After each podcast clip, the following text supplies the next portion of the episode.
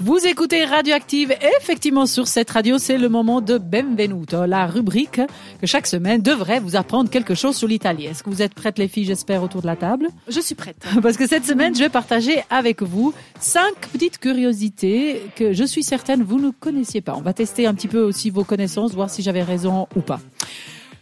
Tout d'abord, c'est en Italie qu'on trouve, vous allez être honnête, me dire si vous le saviez ou pas, bien entendu, la rivière la plus courte au monde. Est-ce que vous avez déjà Ah, je ne entendu savais pas. parler de cette rivière Non. Elle mesure que 175 mètres, de long donc. hein. Et elle se trouve dans la région de Vérone. Elle s'appelle Ri, donc R-I.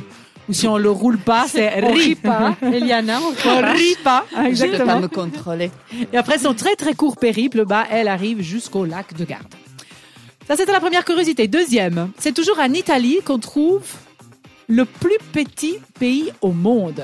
Un pays dans le pays. Attention, c'est un piège. Est-ce que vous voyez de quel pays je parle Le Vatican Mais bravo Mais ouais, Je suis trop forte.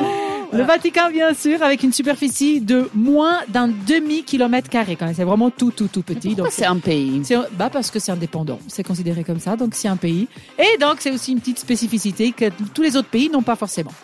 Tout le monde sait que l'Italie est un pays qui est plein d'histoires, bien entendu. Quand on va le visiter, on aime bien regarder les monuments, les églises. Mais est-ce que vous saviez que c'est le pays dans lequel on ne trouve le plus grand nombre de sites classés au patrimoine de l'UNESCO, carrément Ah non. Combien, d'après vous, de sites euh, sont classés euh, au monde hein Donc c'est là où on le trouve le plus. Combien Je sais pas, ça me semble déjà beaucoup d'en imaginer quatre. Il y en a 50. Ici en Suisse, Cinq. je sais qu'on a au moins un. Ah Ouais, Ah ça, c'est- c'est un début. Et ben là-bas, il y en a 50. Donc il y a quoi de, de quoi aller visiter, ça c'est sûr. Autre petite curiosité, c'est toujours en Italie qu'on trouve euh, les trois seuls volcans actifs de toute l'Europe. Est-ce que vous connaissez les noms de ces volcans Alors oui, monsieur oui, Dard oui. Moi, je lève la main pour ceux qui voient pas. L'Etna, l'Etna. c'est Ça, ça n'est un, effectivement. C'est Oh, juste l'autre se trouve au même endroit. L'autre, non, mais, euh, mais vas-y, tu as levé la main. Vas-y, Non, je te Sandra. laisse la place. Non, mais me non, sens pas je généreuse. savais cette histoire des volcans. mais Alors, je c'est sais pas le- Stromboli, qui est aussi en Sicile comme l'Etna, et puis celui qui se trouve chez moi, donc le Vésuve, qui heureusement n'a pas Le Vésuve, érupté depuis très très longtemps, mais qui est quand même Mais bien actif. sûr, vas-y. Dernière petite curiosité, une autre raison pour laquelle on va en Italie à part les monuments, c'est bien entendu sa, sa cuisine. On aime bien quand on va là-bas se poser, faire l'apéro, manger et goûter tous leurs plats. Et c'est là-bas qu'on y trouve aussi le plus petit restaurant au monde. Combien de places a d'après vous ce restaurant Une. Non, quand même pas.